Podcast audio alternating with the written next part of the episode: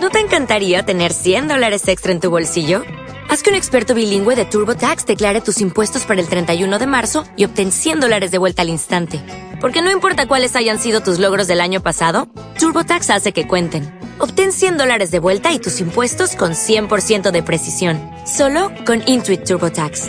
Debes declarar para el 31 de marzo. Crédito solo aplicable al costo de la presentación federal con TurboTax Full Service. Oferta sujeta a cambios o cancelación en cualquier momento.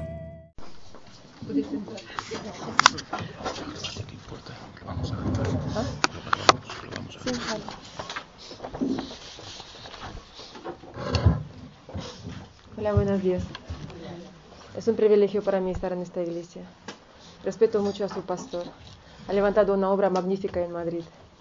Me gusta mucho su corazón, lo tiene abierto para el Señor. Y se nota mucho en esta iglesia que hay una unidad preciosa. Muchas personas cuando visitan la iglesia sienten cosas diferentes, ¿no? En esta iglesia siento la unidad. Eso solamente puede venir de Dios. Hay diferentes unidades, ¿sabe?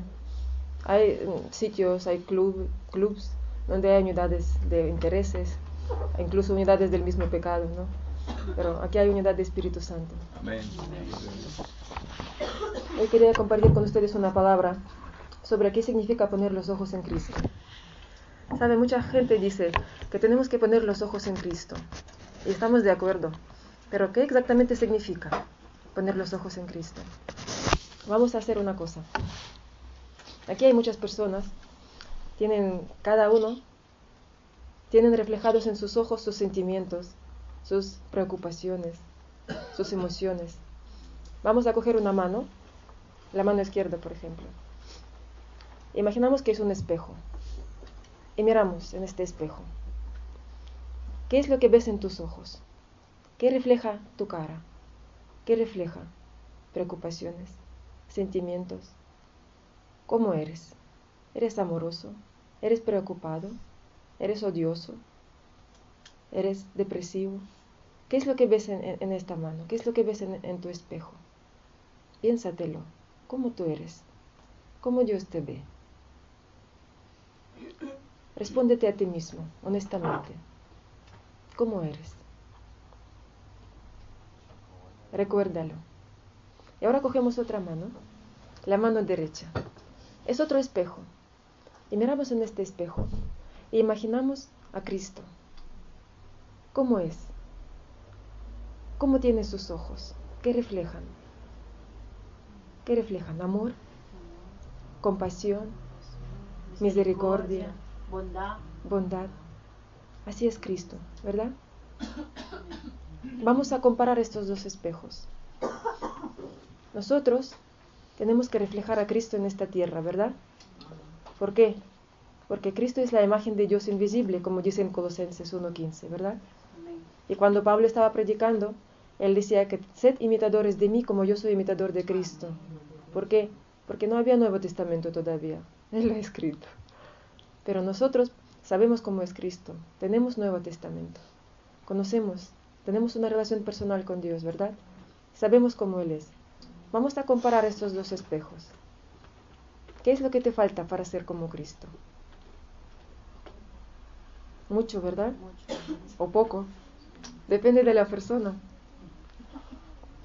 Pues hay que, hay que pensarlo cuando llegáis a casa, coged un bolígrafo y poned a apuntar qué es lo que os falta para que este reflejo y este reflejo sean idénticos, para que vuestros ojos reflejan a ojos de Cristo.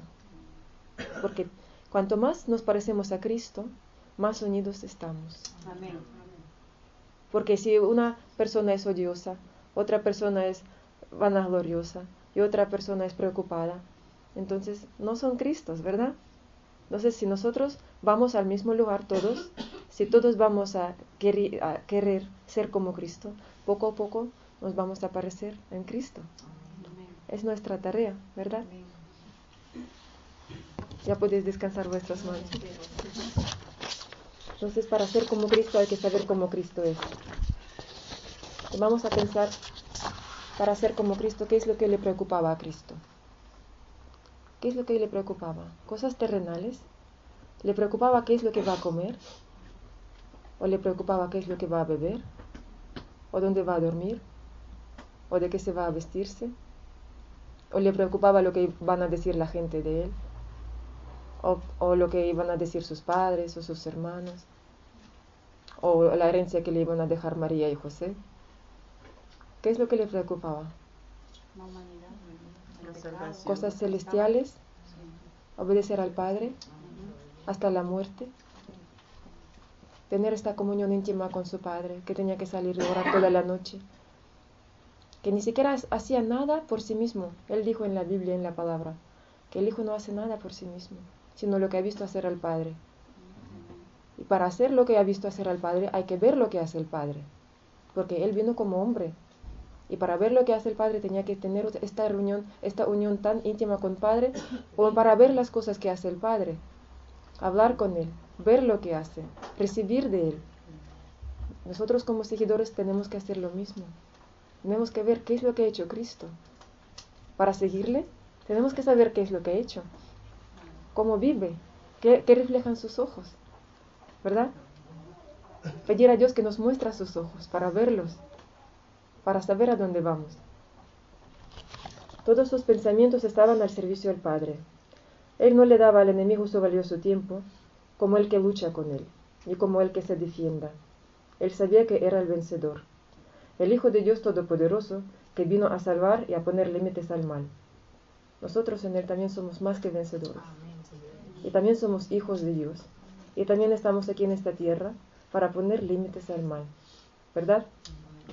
Él no perdía tiempo luchando con pecado, con ansiedad o con la depresión. Él sabía lo que era el pecado exactamente. ¿Cómo Dios ve el pecado? Dios ve el pecado tal como es, una cosa negra, sucia, maloliente y repugnante. Algo que al tocarlo se te pega y luego te cuesta mucho quitarlo de encima. No como le vemos nosotros al pecado. Nosotros como vemos al pecado. Como algo bonito, atractivo, que nos va a satisfacer. Para un hombre puede ser una mujer hermosa, o para una persona una tarta preciosa, el cigarro especial, o lo que sea que es, la adicción suele tener detrás de sí un demonio de lo más feo y mal pensado, que está disfrutando de nuestros temores, ansiedades, preocupaciones y sufrimientos. Cuanto más feo es el pecado en el que nos metemos, más grande y gordo se hace. Pero si nosotros nos entregamos a Dios completamente y no le escuchamos, a pesar de todos sus esfuerzos, está hambriento y nos deja para ir a buscar otra víctima.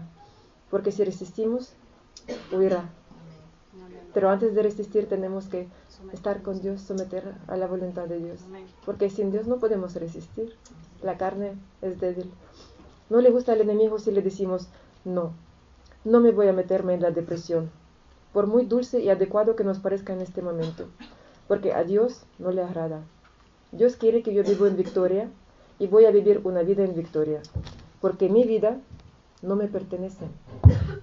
Nuestras vidas no nos pertenecen. ¿Por qué? las hemos entregado a Dios, no te pertenece tu vida. No puedes vivir lo que te da la gana. No puedes. Si lo has entregado, lo has entregado, ¿no? Ya le he entregado a Dios y no puedo vivir como me da la gana, sino una vida agradable al Padre Celestial. Con una respuesta así, se va rápido. O cuando el enemigo nos mete la preocupación. Lo demás noble que puede sonar. Una carga por tu hijo, por tu iglesia o por tu madre, todas las cargas hay que entregarlas a Jesús. Nosotros no hacemos la obra, ninguna. Dios es el que planea, Dios es el que haga como le plazca a Él.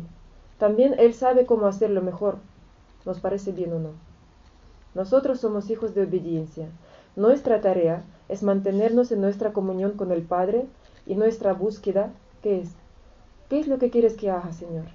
¿Cuál es la victoria o las victorias de hoy? Padre, ayúdame a cumplir el propósito que tú has preparado para mí en esta vida, para poder terminar bien la buena carrera. Todas las preocupaciones de Cristo se pueden resumir en una, de no fallar al Padre. Si nosotros hemos entregado nuestras vidas a Dios de verdad, como un hecho y no como mera palabrería, que nuestro sí sea un sí y nuestro no sea un no. La única preocupación que Dios nos permite tener es de permanecer en Él, estar en la conexión continua con Él. En Filipenses 4.6 podemos leer, por nada estéis afanosos. Filipenses 4.6.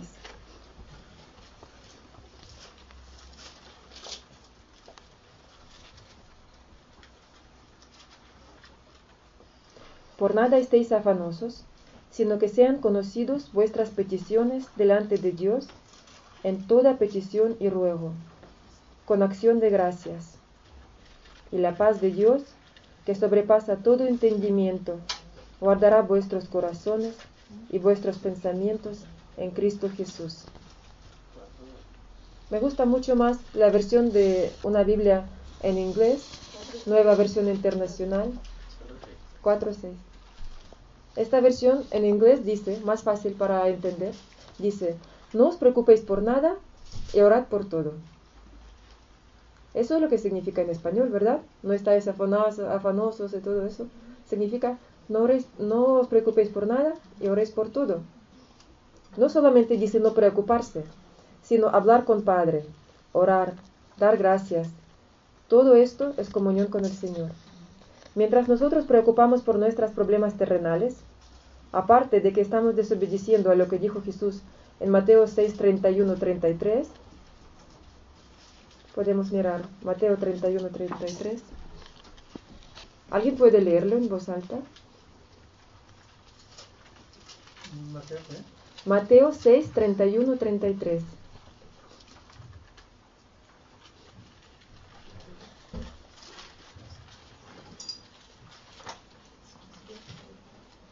¿Puede leerlo en voz alta? ¿Alguien? Dice, no os afanéis pues diciendo qué comeremos o qué beberemos o qué vestiremos, porque los gentiles buscan todas estas cosas, pero vuestro Padre Celestial sabe que tenéis necesidad de todas estas cosas. Mas buscad primeramente el reino de Dios y su justicia, y todas estas cosas os serán añadidas. Entonces, mientras nosotros preocupamos por nuestros problemas terrenales, desobedecemos a esta palabra de Jesús. No le estamos permitiendo a Dios que obre, porque por un lado ya hemos cogido la responsabilidad sobre nosotros. Me ocupo yo. Si tú te estás preocupado, entonces estás planeando algo, piensas hacer algo, ¿no? Y por otro lado mostramos a Dios que no creemos que Él puede hacerlo. Que nosotros sepamos mejor qué es lo que hay que hacer. ¿Habéis encontrado? Dice primeramente buscad el reino de Dios. Para que Dios, para que Dios pueda ocuparse de tu problema, entrégasela a Él. ¿Podéis prestarme atención, por favor? Gracias. Para que Dios pueda ocuparse de tu problema, entrégasela a Él con las dos manos y confía que Él es el mejor para solucionarla. Confía de tal modo que dejes de preocuparse y recibes esta paz de Dios que sobrepasa todo entendimiento. Hasta que la gente te pregunta, ¿cuánto puedes estar tranquila en esta situación así? Porque si tú le has entregado a Dios, y Él lo sabe, haga lo que haga Dios, tú aceptarás su solución como la mejor. Y si ahora no entiendes, con el tiempo verás que era lo mejor en este momento, pero Dios lo sabía mucho antes que tú. Al entregar de verdad tus problemas a Dios, te llenas de gozo de tener al mismísimo Dios de tu lado, para poder despreocuparte de todo lo que te hace sentir miserable, ya que no te sientes capaz de arreglarlo. Ocúpate de los asuntos celestiales, que siempre hay mucho trabajo para los que están dispuestos, y la mies es mucha. Y Dios se ocupará de los tuyos. Pon esta palabra en la práctica. Yo, un día en nuestra iglesia ha venido una mujer con su hija, que su hija necesitaba un tratamiento de psicólogo. Y yo grabo a esta mujer. Y yo he visto que esa mujer es la que va a la iglesia muchos años. Pero tenía una cara de tantas preocupaciones, de tantas molestias. Y yo estaba pensando, ¿qué es lo que le pasa a esta mujer? Y me puse a hablar con ella.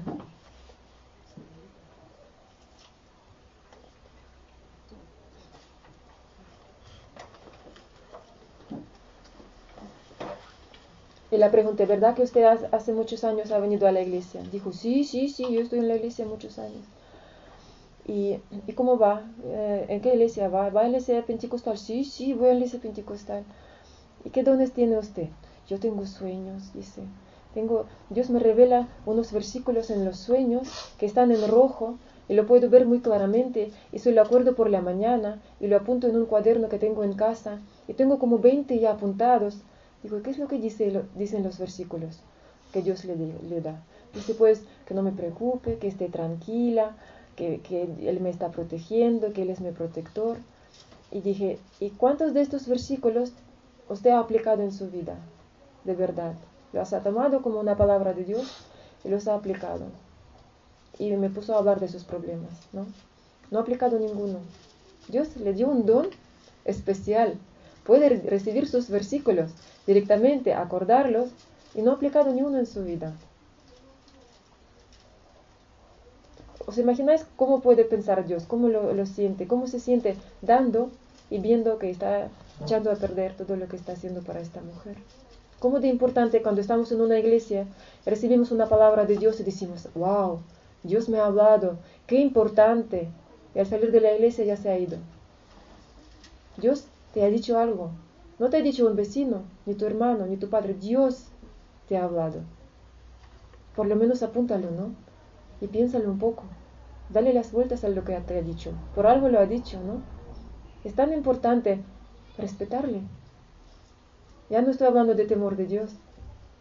Si Dios te ha hablado, tienes que cogerlo, abrazarlo y, darle uso. Primero aplicarlo en tu vida y cuando ves que funciona, dárselo a otros, compartirlo.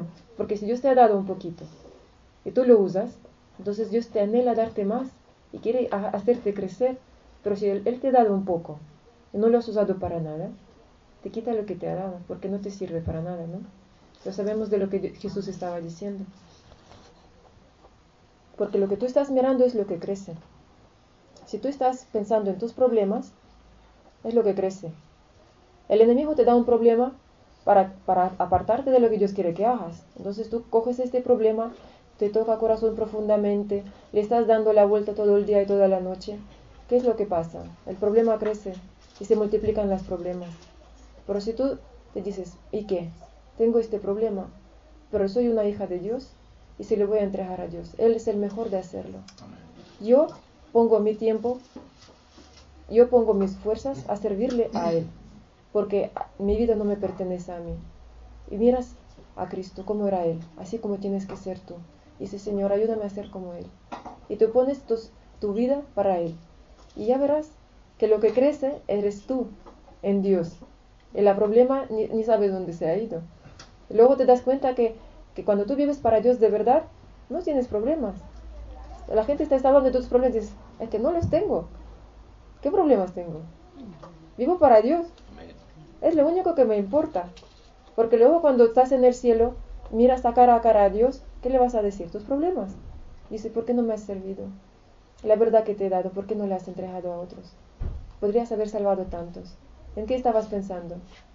En tus problemas. Todos tus esfuerzos que pones en intentar resolver tus problemas, valóralos. Y pon los mismos esfuerzos o más, todos, y con todo tu corazón, en orar, servir, leer la palabra, vivir, andar, hablar, respirar, cantar, alabar, agradecer, pasar tiempo con y para Dios. Los únicos momentos que Jesús dedicaba al enemigo eran para vencerle. ¿Qué significa ser vencedor? Es posible ser vencedor si siempre estás a la defensiva, protegiéndote, defendiéndote, luchando con el pecado. Dios es nuestro protector y nuestro defensor. Y si le dejamos gobernar nuestras vidas y permanecemos en comunión con Él. Yo tengo una vecina que no le gustaba leer la Biblia. Entonces ella venía a mi casa y yo le entregaba la Biblia. Abre, lee. ¿Qué es lo que Dios te quiere decir?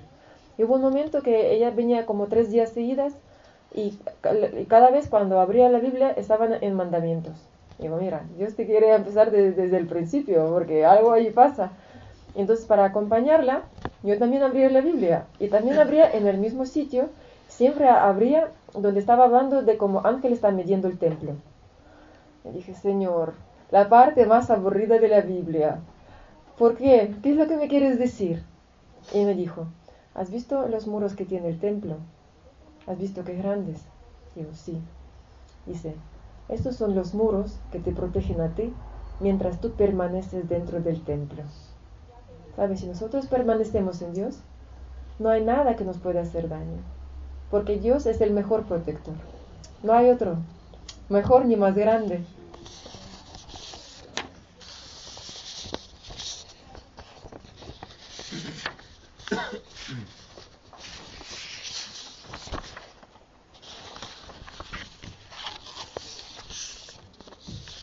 sabe hay una cosa, que nosotros tenemos que ser vencedores. Y los vencedores no se defienden. Los vencedores atacan. Pero si tú eres una persona que no es muy violenta, no le gusta gritar ni pejar a nadie, ¿no? No importa. A Jesús tampoco le gustaba gritar. Sabemos de la palabra que ni siquiera se oía su voz en la calle. Ni era una persona violenta, ¿no? Pero era vencedor. Él atacaba con su misma presencia. ¿Por qué? Porque Él era la luz. Cuando se enciende la luz, las tinieblas se disipan. Es natural para la luz. Una bombilla no tiene que agitar los brazos para disipar las tinieblas si está encendida. Lo único que tiene que hacer es mantenerse encendida, ni fría, ni tibia, ardiente. Cuando tu corazón arde por obedecer a Dios, eres un peligro para los huestes celestiales del enemigo. Pero un creyente ardiente siempre está metido en la obra de Dios. Como un amor no existe sin dar, un servicio no existe sin servir. Jesús es el vencedor y nosotros, como dice la palabra, somos más que vencedores en Cristo. Pero hay que permanecer ardientes y crecer.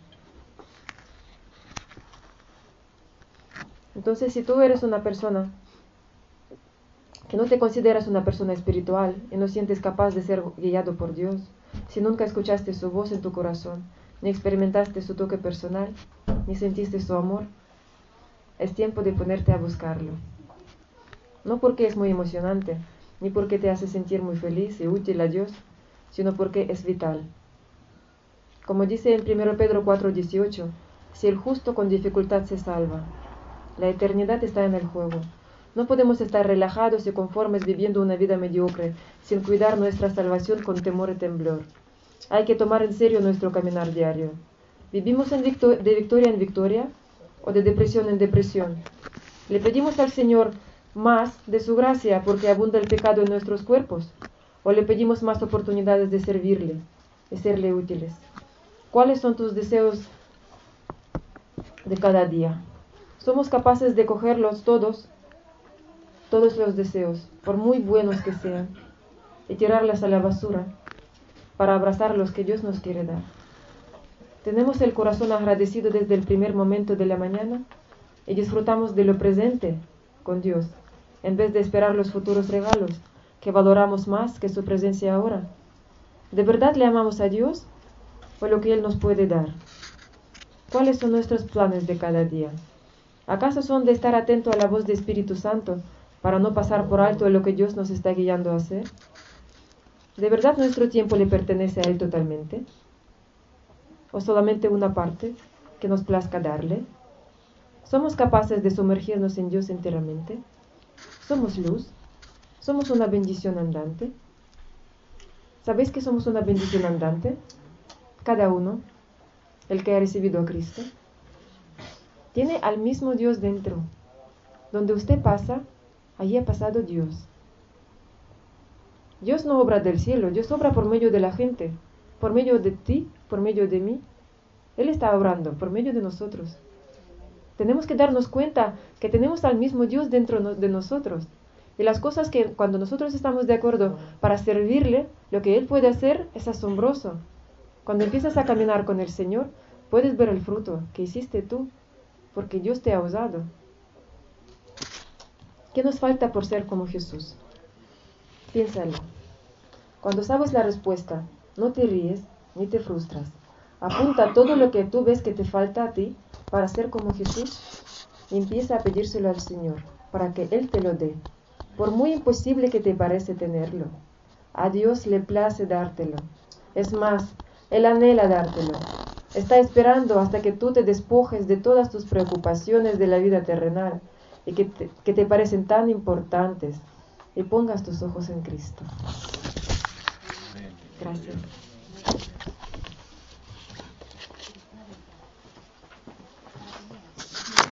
O'Reilly Auto Parts puede ayudarte a encontrar un taller mecánico cerca de ti. Para más información, llama a tu tienda O'Reilly Auto Parts o visita oreillyauto.com.